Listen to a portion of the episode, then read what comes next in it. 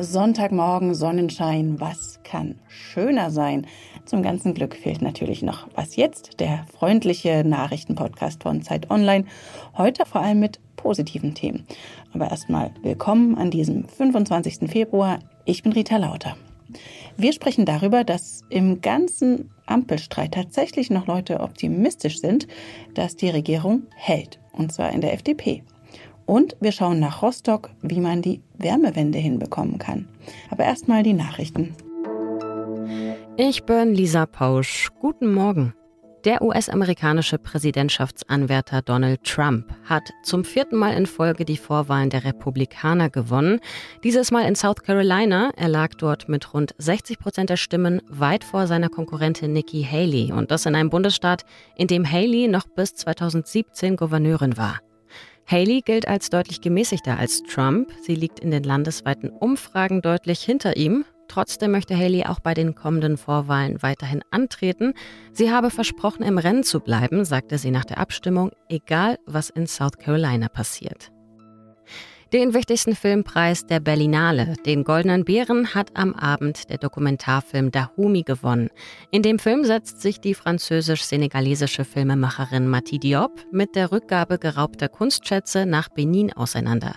Der Silberne Bär ging unter anderem an den deutschen Filmemacher Matthias Glasner für das Drehbuch zu dem Drama Sterben, an den dominikanischen Regisseur Nelson Carlos de los Santos Arias für Pepe, einen Film aus der Sicht eines Nilpferds zwischen Namibia und Kolumbien, und an den Südkoreaner Hong Sang-soo für seinen Film Traveler's Needs, der auf Deutsch übersetzt Bedürfnisse eines Reisenden heißt.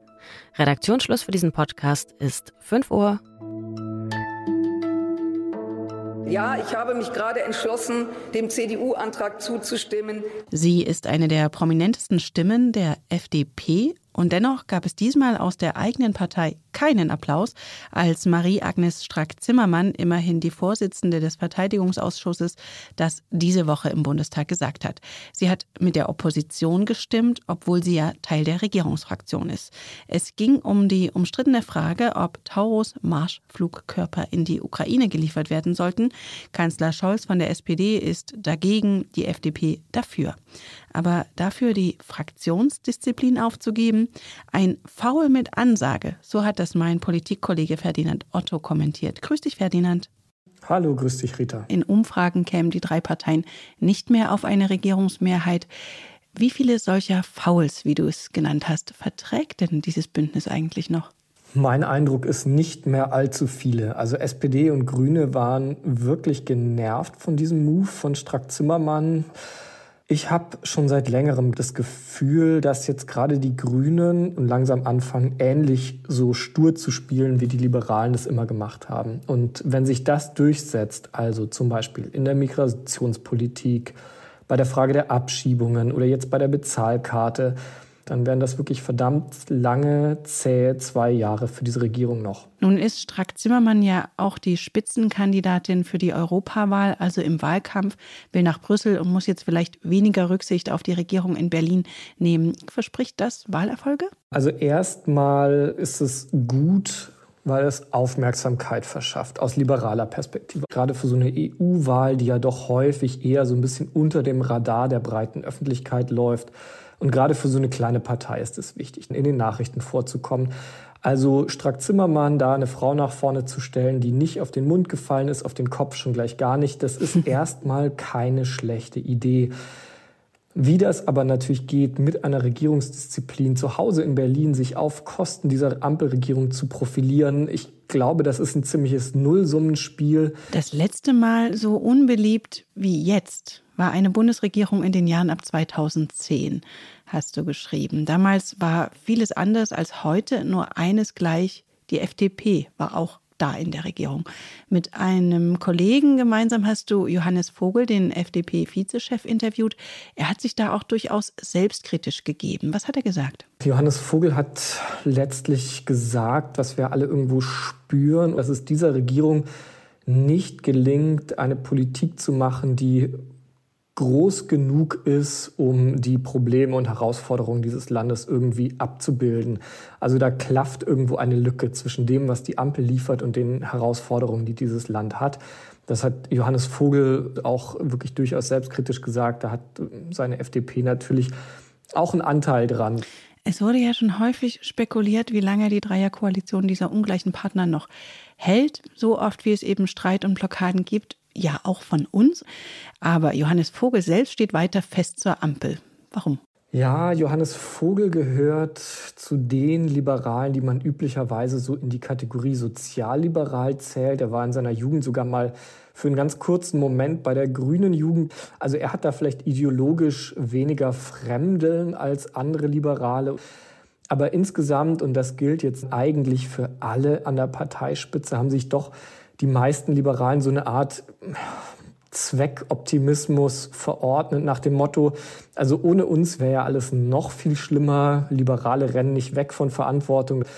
Und je höher man an die Verantwortungsträger ranrückt, ist doch irgendwie bewusst in so einer geopolitischen, aber auch wirtschaftspolitischen Lage, da ist es jetzt einfach nicht drin, dass die drittgrößte Volkswirtschaft der Welt, das größte Land der Europäischen Union, anfängt, hier eine, einen Regierungsbruch, mögliche Neuwahlen vom Zaun zu brechen. Das ist schlichtweg undenkbar. Die FDP zwischen Zweckoptimismus und Europawahlkampf. Danke dir, Ferdinand. Danke. Alles außer Putzen. Vielleicht kennen Sie dieses Gefühl am Sonntagabend, wenn man schon an die stressige Studien- oder Arbeitswoche denkt, die vor einem liegt und sich die Laune eintrübt. Mein Tipp dagegen, Sonntagabend-Dates. Wenn man die Woche in einem schönen Restaurant bei einem Glas Cremant bespricht, wirkt das alles gleich nicht mehr so overwhelming. In Berlin kann man natürlich in die nicesten Läden auch in Turnschuhen gehen, aber es lohnt sich, die High Heels anzulegen, denn das sieht nicht nur hot aus, sondern das kann nach neuesten Erkenntnissen sogar gesundheitsfördernd sein.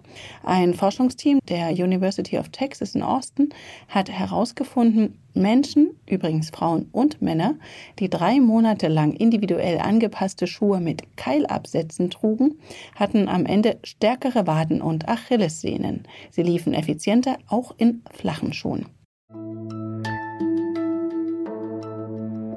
Es war ein heißes Eisen, das Klimaminister Robert Habeck im vergangenen Jahr angepackt hat.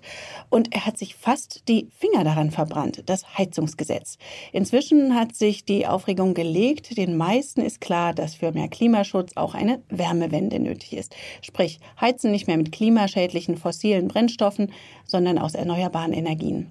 Ein zentraler Baustein dieser Wärmewende ist die Wärmeplanung der Städte und Kommunen. Bis 2028 müssen sie ein ein Konzept vorlegen, wie konkret die Energieversorgung für die einzelnen Gebäude aussehen soll. Erst dann müssen Hauseigentümer, die eine neue Heizung einbauen wollen, darauf achten, dass sie zu mindestens zwei Dritteln aus Erneuerbaren betrieben wird. Eine Stadt, die schon mal losgelegt hat, ist Rostock. Und wie gut das funktioniert, das hat Zeit Online-Autorin Maike Rademacher recherchiert. Hallo Maike. Hallo Rita. Maike, erstmal ganz konkret. Die Stadt setzt weitgehend auf Fernwärme. Was gibt es da an Aufwand und Kosten für Vermieterinnen, aber auch für Mieter? Für Hausbesitzer heißt das vor allem, wenn die Fernwärme an ihr Haus drangelegt wird, dass sie den Keller entsprechend einrichten. Weil mit der Fernwärme kommt ja sehr heißes Wasser, kommt der Dampf in das Haus. Und das heißt, in einem Kellerraum kann man nicht nebenher noch eine elektrische Anlage, eine Waschmaschine betreiben, sondern es muss ein isolierter Raum sein, der groß genug ist, der abgeschlossen ist, der abgedichtet wird. Das heißt für viele Hausbesitzer Umbau. Für die Mieter heißt es erstmal nicht so viel. Bei denen wird halt mit der Fernwärme ein anderes Gerät benutzt statt eine Gasheizung. Sie müssen sich eventuell an den Umbaukosten beteiligen, aber auch nur zum Teil. Wenn der Hausbesitzer eine Förderung bekommt, dann kann er nicht alles von dem Kellerumbau auf sie umlegen. Und es kommt natürlich der Fernwärmepreis auf sie zu. Der Fernwärmepreis hängt ansonsten davon ab, wie sich die erneuerbaren Energien entwickeln. Man geht davon aus, dass er langfristig niedriger sein wird als die Preise von fossilen Energieträgern wie Gas oder Kohle. Eine Besonderheit bei der Wärmeplanung in Rostock war ja ein sogenannter Wärmebeirat.